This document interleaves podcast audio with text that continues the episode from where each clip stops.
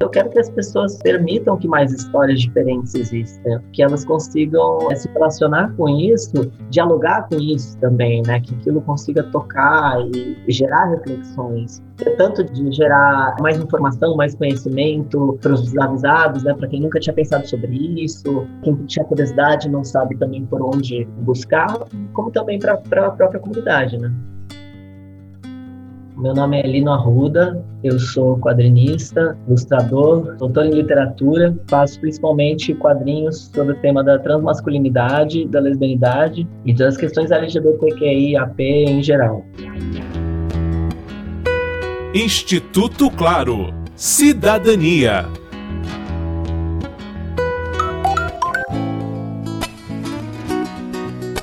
Monstrans experimentando hormônios é o livro que está sendo lançado por Lino Arruda.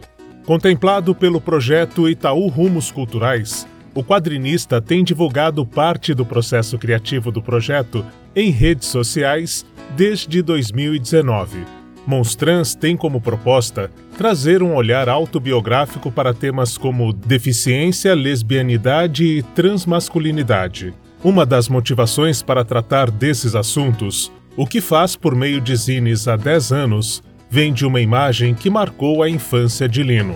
Devia ter uns oito anos, quando eu vi aquele programa do TV Pirata.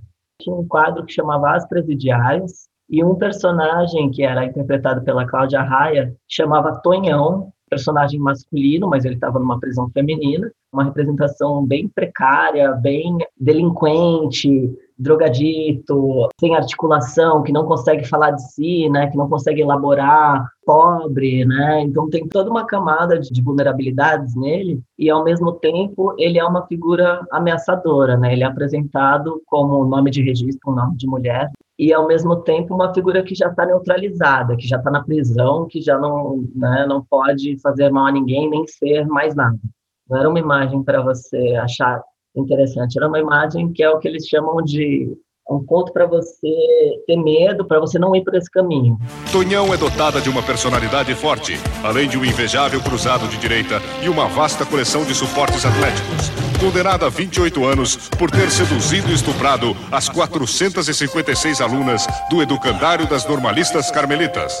Numa linha de roteiro, de criação de personagens trans, é muito comum nos anos 90 até os anos 2000, mas até antes, no cinema principalmente, os personagens que são criminosos, que é para ter medo, ou então os assassinos em série, que são mulheres transexuais, né, no cinema clássico. Tem toda essa produção cultural nesse sentido. E agora é, a gente tem uma série de produções culturais também que não são feitas, a maioria, por pessoas trans, que meio que tentam reverter essa representação. Então, meio que salvar. Então, a pessoa trans vira a vítima, né? A, a, coitadinha, a pessoa que é boa, que precisa, precisa de empatia tal. Eu acho que no meu trabalho, o que eu tento fazer é justamente me apropriar dessa representação com a qual eu vivi, né? Que é, que é estigmatizada, que é uma representação monstruosa para falar da minha posição subjetiva, né, das minhas experiências. Não é bem um resgate, né, mas uma apropriação seletiva e uma ressignificação do que, que, do que, que esse monstro pode significar em, em termos de potências que ele tem, né?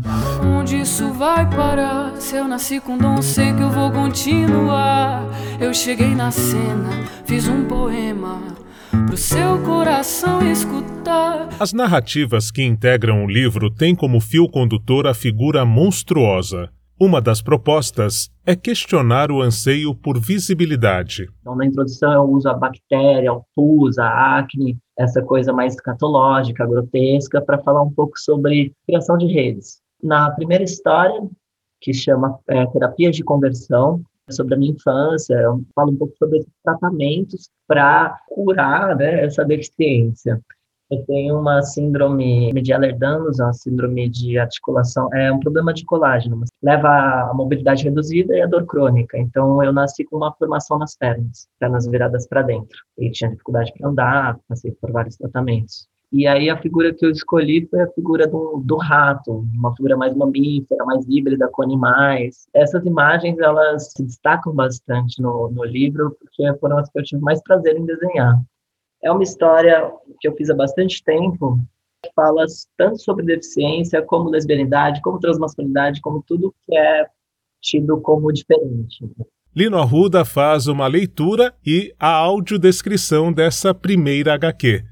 História de origem usa a figura do rato para representar a deficiência congênita nas pernas. Quando eu era criança, eu não suportava lugares cheios de gente, mas tinha um lugar muito movimentado que eu gostava de ir, que era na feira, feira de rua, que eu adorava ver as frutas coloridas. Aí nesse quadro tem o, o personagem que é um ratinho olhando várias frutas coloridas.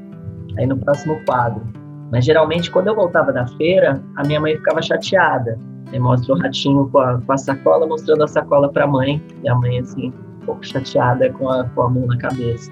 Eu só precisava escolher as frutas certas, as mais bonitas, simétricas e frescas, as mais desejáveis. E eu sabia qual deveria ser a orientação do meu desejo. Aí o ratinho pega uma maçã bem bonita, bem vermelha, mas eu senti uma atração enorme pelas aquelas ameixas moles, as cenouras bifurcadas, os tomates deformados, cheios de tumores. Aí tem essas representações dessas frutas, né? Eu tinha que levá-las para casa. Eu sabia que ninguém mais ia querê-las. E aquele sentimento era tão familiar. O ratinho pega todas essas frutas e vai colocando dentro da sacola. Mas não era pena ou dó que eu sentia pegando aquelas frutas e verduras. Aí mostra a mão do ratinho pegando uma cenoura bifurcada, uma cenoura que tem tipo duas pernas tortas assim embaixo.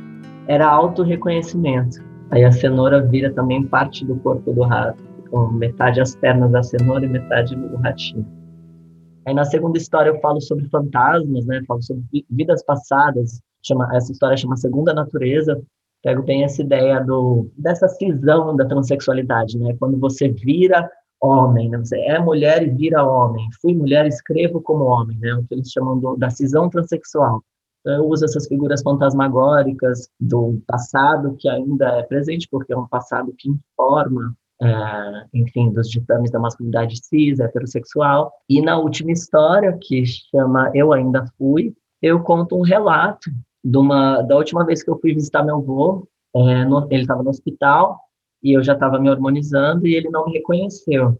Então eu uso uma figura, um monstro que vai se derretendo, que vai perdendo a face, vai perdendo a boca, que já não pode mais ser quem era porque não está sendo reconhecido, então não sabe mais como interagir e tal. Essas imagens, principalmente as dos monstros, eu fiz com com muito prazer, com muito detalhe, né? Eu acho que expressando muito esses momentos de ininteligibilidade, de desconforto, e ao mesmo tempo são imagens que se apropriam, que se empoderam dessa, dessa posição do monstro, né? Existe também uma estratégia desse uso. A maneira de Lino contar as diferentes etapas que enfrentou até encontrar sua cidadania é poética e forte. Isso inspira outras pessoas que vivem dramas parecidos a se fortalecerem em suas próprias identidades. O livro Monstrans Experimentando Hormônios tem versões em português, inglês e espanhol, e uma parcela da tiragem é destinada à distribuição em centros de acolhimento e grupos de referência autônomos e institucionais voltados à comunidade LGBTQIA. Com apoio de produção de Daniel Greco, Marcelo Abude para o Instituto Claro.